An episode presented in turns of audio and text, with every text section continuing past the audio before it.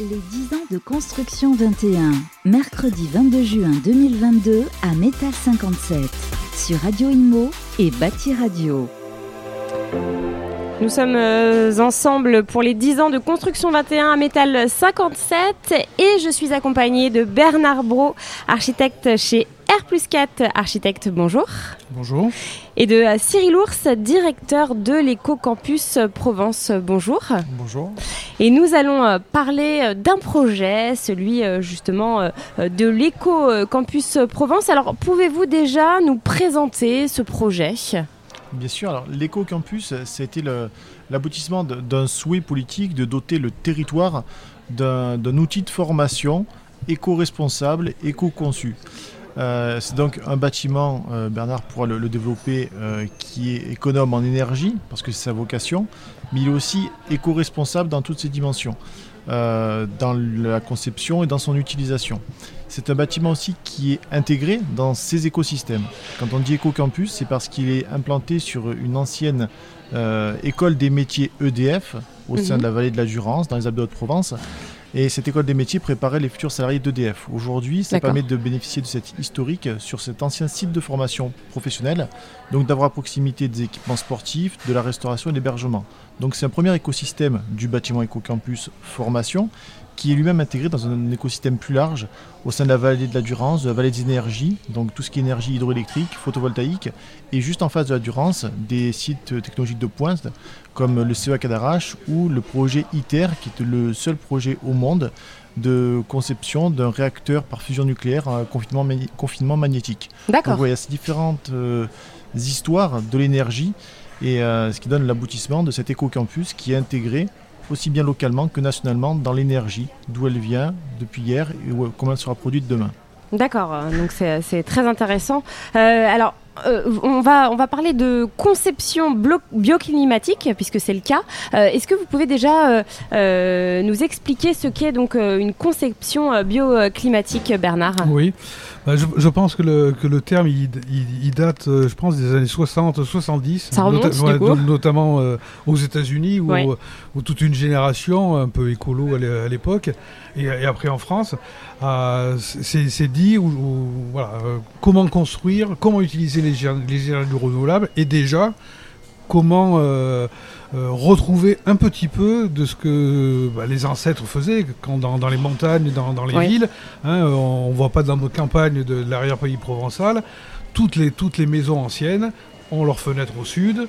Euh, dans, les dans les montagnes, dans les, dans les greniers, où en bas ils mettaient les bêtes Hein, pour profiter de, leur chaleur, etc. Voilà, c'est tout ça qui s'était un peu perdu dans les années 50, 60 de la reconstruction. C'est vrai que c'est un savoir-faire qui s'est perdu. Hein. Qui s'est qui s'est perdu, y compris donc chez les chez les architectes et les, et les ingénieurs, qui est revenu euh, dans. Moi, je me souviens l'école d'archi. Euh, euh, dans, dans les fin des années 70, euh, ça commençait, il y avait quelques profs qui revenaient un peu sur ces notions-là.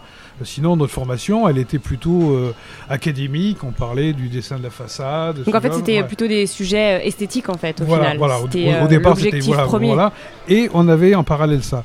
Et donc aujourd'hui, on peut pas. Enfin, on a une profession qui est, qui est comment dire, qui est responsable, puisque c'est nous quand même qui, qui dessinons et implantons et positionnons les bâtiments sur, les, sur un terrain. Bien sûr. Ah, ah, c'est d'abord nous qui avons ce premier geste et on, se doit bah, déjà bah, de choisir la bonne orientation en fonction des usages, de voir quelle énergie on peut utiliser, c'est-à-dire pas avoir d'ombre portée de bâtiment si on fait du solaire, ce, genre de choses.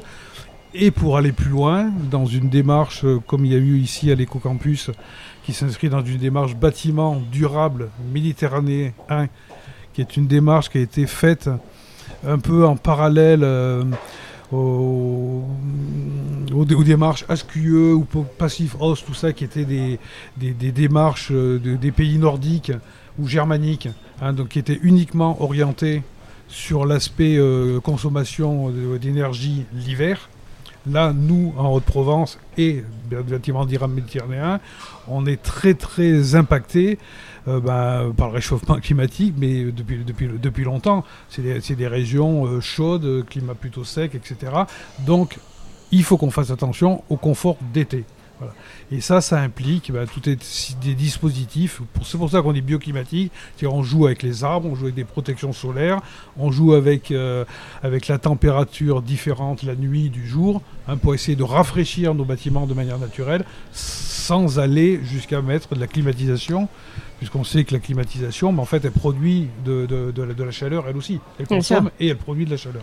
c'est vrai que bah, les anciennes maisons, je me suis rendu récemment dans une ancienne maison bah, en Normandie, et à l'intérieur, il faisait très très frais, il y avait eh du carrelage, l'orientation, euh, aucune clim, évidemment. Euh, donc on joue sur l'inertie. Avant, ils n'avaient pas le choix, donc ils construisaient avec les matériaux locaux, la pierre, etc. Bien sûr. Voilà, et donc aujourd'hui... Euh, donc voilà, l'éco-campus Provence est une conception bioclimatique. Euh, quel a été euh, l'avantage, autre question, de, euh, de, choisir une ossature en bois? Les, raisons sont, multiples. La, première peut-être, c'est euh, que bon, le, bois est une, solution constructive qui est intéressante, puisque à paroi, à épaisseur de paroi égale, dans l'ossature bois, on met déjà de l'isolant. Hein, donc par rapport à une solution béton, par exemple, bah, on, se, diminue l'épaisseur des, des, façades, donc on est, on est au mètre carré utile, des plus, euh, plus, plus optimales. Euh, c'est des matières euh, renouvelables, voilà. Et puis, même si on, s'inscrit dans un éco-campus, c'est-à-dire qu'il y a des tas de bâtiments qui étaient occupés sur le site par, par des, étudiants, des sportifs, etc., même si on était sur un terrain vierge, on a eu ce souci aussi de, maximum préfabriquer les choses. Hein, plutôt que d'avoir des, camions euh, qui livrent du béton. Il y, a moins de transport voilà, du coup. Voilà, il y a moins de, moins de transport, moins de pollution euh, euh, sonore. Et ça va plus vite quand c'est du préfabriqué? Ça va plus vite. Ça va plus vite en soi en phase chantier. Par contre, ça va moins vite en phase étude, parce qu'on a un gros gros travail de synthèse avec les bureaux d'études, des entreprises, justement avant de préfabriquer. Euh, bah, il faut déjà tout avoir. Tout concevoir, tout, concevoir, tout euh, imaginer en fait. Tout, voilà, toute l'ingénierie, passage des tuyauteries, tout ça. L'autre, euh, pourquoi on a utilisé l'ossature bois aussi, c'est qu'on est dans la, région en France métropolitaine la plus impactée sur le sismique, sur la faille de la ah voilà. Et on voulait euh, à la fois prouver qu'on pouvait très bien s'en sortir euh, en ossature bois comme le font les, Japonais par exemple, depuis historiquement, et, surtout de ce, du fait de l'utilisation du bois, on a fractionné nos bâtiments, mais euh, pour vous donner une ordre de grandeur, on a des joints de fractionnement au sol hein, qui peuvent aller de 4 à 12 cm. D'accord. Si on avait été en plus en béton, on aurait eu au sein de chaque, de chaque euh, volume de, bâti, de chaque entité, en plus des joints de dilatation, des joints de fractionnement, etc. Ah oui, d'accord, je vois. Là, là on a, c'est, en gros, c'est, des, hmm. des, gros ensembles en bois qui sont séparés par des, des, joints de dilatation, de, de fractionnement euh, sismique qu'on trouve uniquement sur les grandes, la grande circulation qui nous amène, voilà. Et donc, si on revient au bioclimatique. Vraiment, toute la, conception du projet a été faite pour euh, utiliser sur deux systèmes de patios, des patios extérieurs entre, entre entités bâties et intérieurs. Voilà, et intérieurs. Et on utilise l'air frais qu'on peut prendre dans les patios extérieurs pour les amener via des bancs dans les patios intérieurs qui sont sous, euh, sous, les verrières euh, euh, photovoltaïques, donc qui produisent de, produisent de l'énergie, pour rafraîchir hein, tous les, les, locaux, les, salles de formation, etc. Un beau projet donc Eco Campus Provence. Eh bien, merci beaucoup, messieurs. Merci à vous. Merci à vous. Merci Au revoir. Les 10 ans de construction 21, mercredi 22 juin 2022 à Métal 57 sur Radio Imo et Bâti Radio.